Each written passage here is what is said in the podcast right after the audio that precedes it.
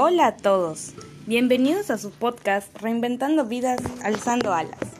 En esta ocasión emitiré el podcast sobre un tema que alguna vez hemos escuchado, ya sea en un programa de radio, televisión, alguna publicación en redes sociales e inclusive en una plática entre familia o amigos.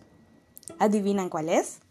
Así es, hablaremos de las expresiones comportamentales de la sexualidad junto con las parafilias, un tópico que ha tomado partido en cualquier ámbito al cual nos volteemos, debido a la complejidad de esta, así como sus múltiples implicaciones dentro de campos intrínsecamente reconocidos como el derecho y la psicología.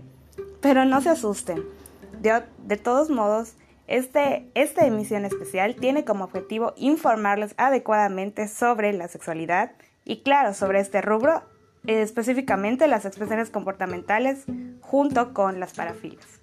Ok, empecemos. Para empezar, la sexualidad humana tiene múltiples facetas. Para entenderla, se debe tener claridad sobre lo que llamamos sexo, un término usualmente distorsionado por como un denominador de nuestra sociedad hoy en día. Muchos consideran que el sexo es tener relaciones sexuales, o sea, es cautivarse, ¿no? Enamorarse, aprovecharse uno del otro. Pero no es así. El término hace referencia a todo lo que diferencia el hombre de la mujer, del hombre, lo femenino del masculino, etc. Y desde una perspectiva científica, se conoce como sexología, ya que comprende varios niveles, los cuales les voy a explicar ahora. Hay varios tipos de sexos. El primero de ellos es el cromosómico. Ok, y me dirán, ¿cuál es el cromosómico? Bueno, de los 46 cromosomas que poseemos, nosotras las mujeres tenemos dos cromosomas X, lo que llamamos doble X, mientras que el varón tiene un cromosoma X y otro Y, ya que es fácil hacer esta diferencia dado que el cromosoma Y es el más pequeño de todos los cromosomas. Entonces, desde un ángulo de vista biológico, cuando nosotros a nosotros nos procrearon, nuestros padres dieron un X, nuestra mamá dio una X y el macho dio una Y. Y de esa manera, así nos fuimos creando, nos fuimos basando de estos genes para resurgir. No, perdón, para nacer.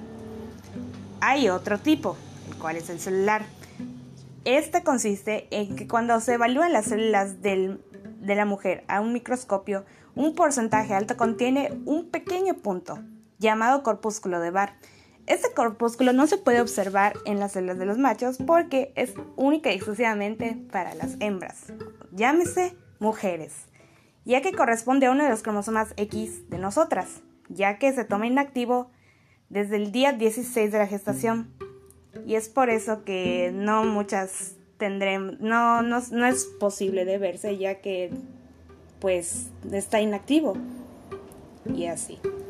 El siguiente son varios que a lo mejor ustedes les van a llamar la atención porque sí son biológicos, pero también se refieren a algo más íntimo, ¿no? Se refieren a algo más... Mm, tiene un sentido más trastornado. El gonadal. Bueno, este como su nombre le indica, es la diferenciación, la que la hembra tiene ovarios y los hombres testículos, con características anatómicas y biológicamente definidas, ¿ok? En que nos enseñan desde el kinder, la primaria, secundaria, que las mujeres tenemos ovarios y los hombres tienen testículos, visto así.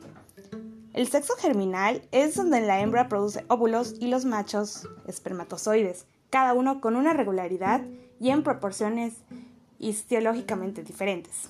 Sí. los siguientes son más internos. Bueno, un interno y otro externo. El hormonal es típico de la hembra, ya que definen, ya que tanto en el hombre como en la mujer, ya que estos definen los caracteres sexuales secundarios. Ok, en la secundaria sí, de que vamos a producir estrógenos, mientras que los machos van a producir andrógenos, y eso hace que vayamos creciendo. El fenotípico. Ok, en la secundaria prepa alguna vez hemos escuchado la palabra fenotipo y genotipo. Bueno, el genotipo son las, es la estructura que nosotros llevamos por dentro, es nuestro ADN, mientras que el fenotipo son las características físicas que hacen reconocible a los varones de las mujeres.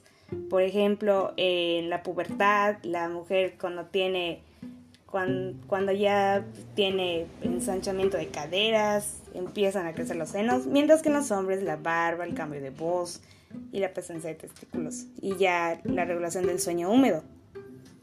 Bueno, y ahorita vamos a hablar del tema que todos han estado esperando, el género. ¿Qué tiene que ver el sexo con el género? Si bien el sexo es lo que diferencia lo femenino del masculino, se debe diferenciar, se debe enfatizar el concepto de género, el cual pues en nuestra sociedad no se ha, no se ha adaptado de una manera tan contextual como la, como la hemos adaptado, porque pues suelen tener diversos cambios y diversas transversalidades. Según la OMS, la Organización Mundial de la Salud, el género son los roles socialmente construidos, comportamientos, actividades y atributos que una sociedad considera como apropiados para hombres y mujeres. Pero esto no significa que sea una separación de roles natural e inherente a la condición biológica de las personas, sino que corresponde a una determinación social. ¿Con quién eres? ¿Ok? Luego, el, el sexo tiene tres fines. El primero es el reproductivo, Sí, el clásico que todos pintan desde, la, desde el kinder, desde que somos unos polluelos, hasta la primaria, secundaria, inclusive hasta en la prepa. Pero este, este tema ha estado anclado desde nuestros genes, desde que somos unos chiquillos. Pero el que más nos conduce es el fin reproductivo. Es el que más se habla, desde luego, como ya he mencionado, desde que somos unos polluelos.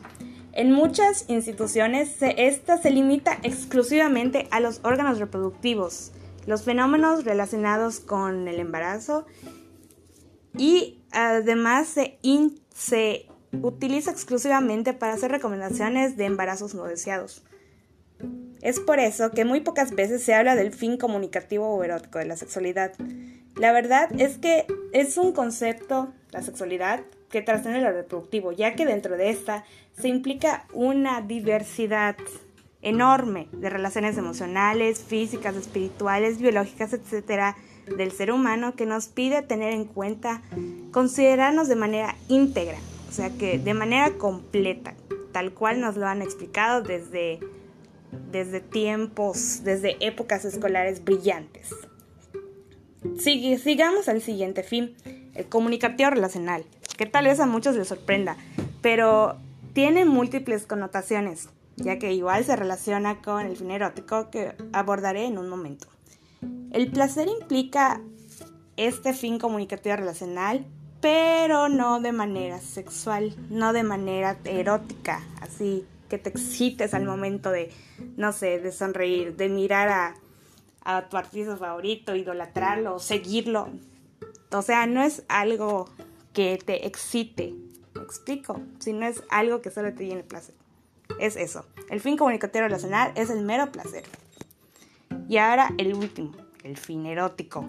El erotismo ahora sí es el contrario del comunicativo, implica sentir la excitación sexual acompañada de placer, claro está, pero en esta es más visible porque es una expresión centrada, eh, es una expresión centrada en que, por ejemplo, eh, tiene, que por ejemplo, los varones tienen sueños húmedos, pues implica, o cuando ves a la chica que te gusta, por ejemplo, pues implica varias cosas. Entre ellos, en los hombres, pues la erección del pene y en la mujer la lubricación vaginal.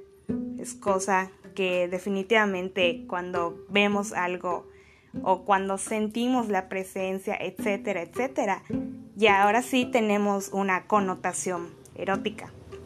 La sexualidad, ahora, cambiando de tema. La sexualidad son, pueden desembocar en la genitalidad, ya que en este contexto el fin erótico implica una maduración física, psicológica y social que converge de entre dos personas en una relación sexual, dentro de la cual puede incluirse o no el coito.